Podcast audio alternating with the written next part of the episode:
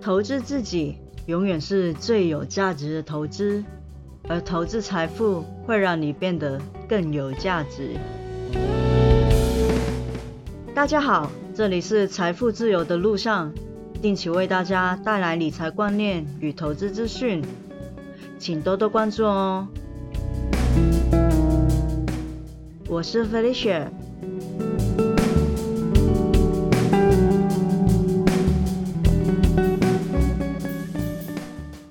去年农历新年之后的第一天开盘，那一天是一月三十号，开盘就杀了一根长黑。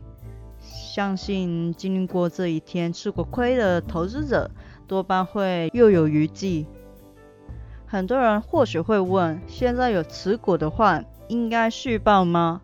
其实每到年假、长假，都一定会有人问这个问题。答案真的在于个人。首先你要知道的是，大家担心长假期的什么呢？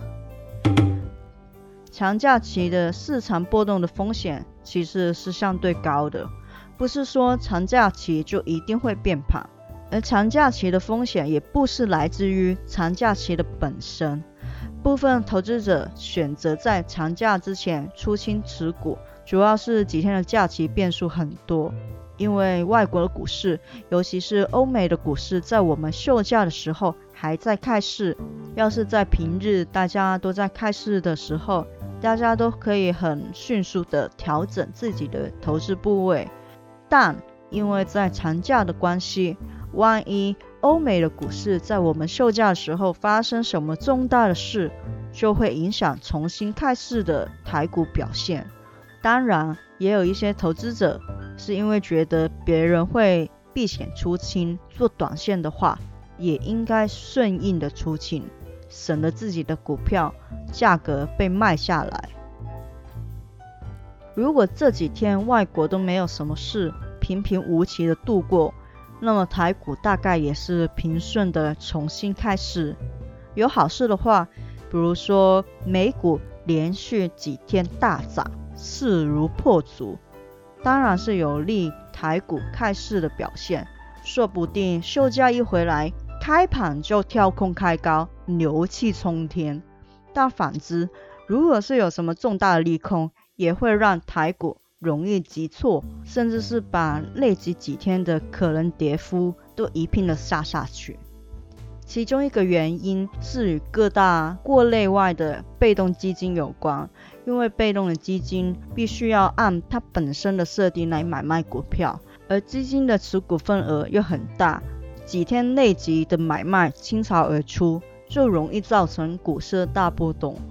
不过台股有十趴上下限的保护机制，相对而言也不至于太可怕。主力和散户都有机会在长假前避险，也因此长假前通常都会有比较重的卖压。别说是长假了，通常周五的卖压也会比较重，尤其在大盘处于高档的时候，很多人都倾向做短线不留仓，周五的卖压也是会比周一重。除了现股。权证的避险也是让卖压加重的原因，毕竟这种风险比现股还要大嘛。这类型的衍生的金融商品，只要是有杠杆的，都不适合长期持有。有些投资者会卖现股买期货，因为期货是其中一个避险的管道，可以协助避开金融市场消息面因素带来的影响。让他们的操作绩效更稳定。刚好前几天也有朋友问我，长假期前会不会降低持股？我当时的回答是，本来打算长期持有的还是会长期持有，本来只是短线玩玩的就短线玩玩。知道自己本身的想法以及那个股票的属性是更重要的。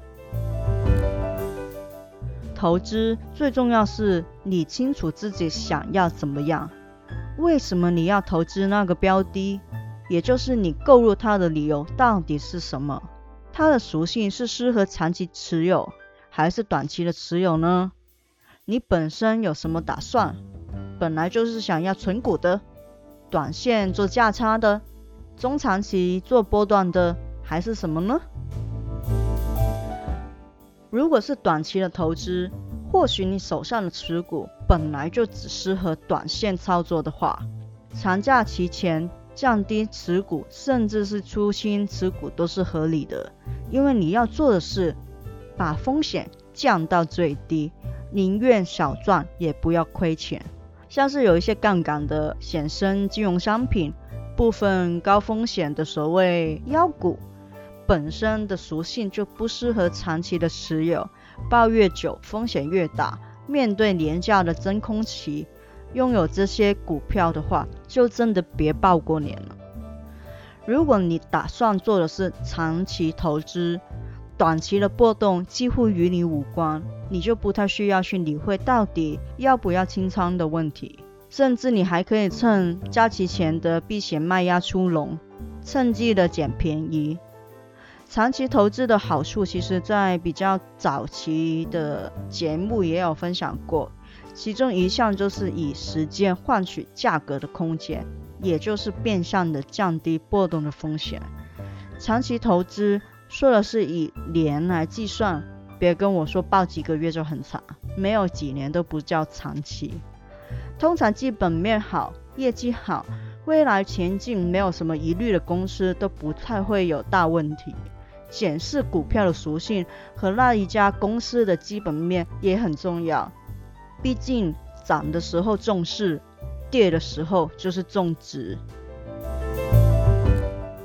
或许有人问，虽然是很想要做长期投资，但是心里还是会很担心啊，那怎么办呢？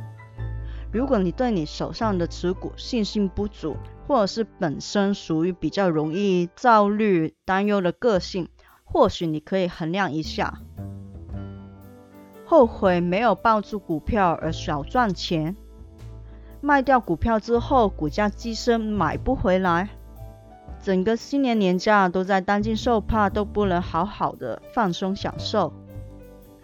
抱住股票，但真的在年假后就股价下跌会很沮丧，甚至有可能会受不了低价卖出。以上到底哪一项会让你更不开心，或者是更困扰你呢？不是每一个人的心脏都很大颗，能够承受股市的波动。所以说，如果没有信心会困扰着你的话，其实是可以考虑卖掉一些你没有信心的持股，至少可以让你睡得安心。但是你要明白，卖掉之后你得到了什么，失去了什么。不过话说回来了，如果你的持股是会让你担忧的话，会不会是你的投资部位太大呢？或者是不纯粹是用闲钱来做投资，或者是投资的标的过分的集中，不够分散风险，又或是不够了解自己投资的标的？如果你有担忧自己持股的问题，也许是时候检视一下自己的投资组合和策略，趁着假期来的时候修订一下自己的计划，假期之后好好的调整自己的投资部位，让自己就算是长期抱着股票都能够安心睡好觉吧。今天的节目就到这里了，希望大家喜欢。如果喜欢的话，请订阅我的节目。分享给你的朋友、亲人听听看，还有也可以去一下我的网站，因为有些时候这边的节目跟网站上的内容不完全是一样的。而且有些时候是这边才有的内容，网站上没有；而有一些比较难用说的，必须要有一些图表来辅助解释的文章，也只会在我的网站上显示出来。这边的节目就不会说，所以两边呢有一点点的差异。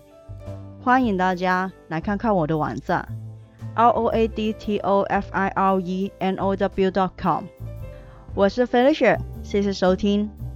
下次见喽，拜拜。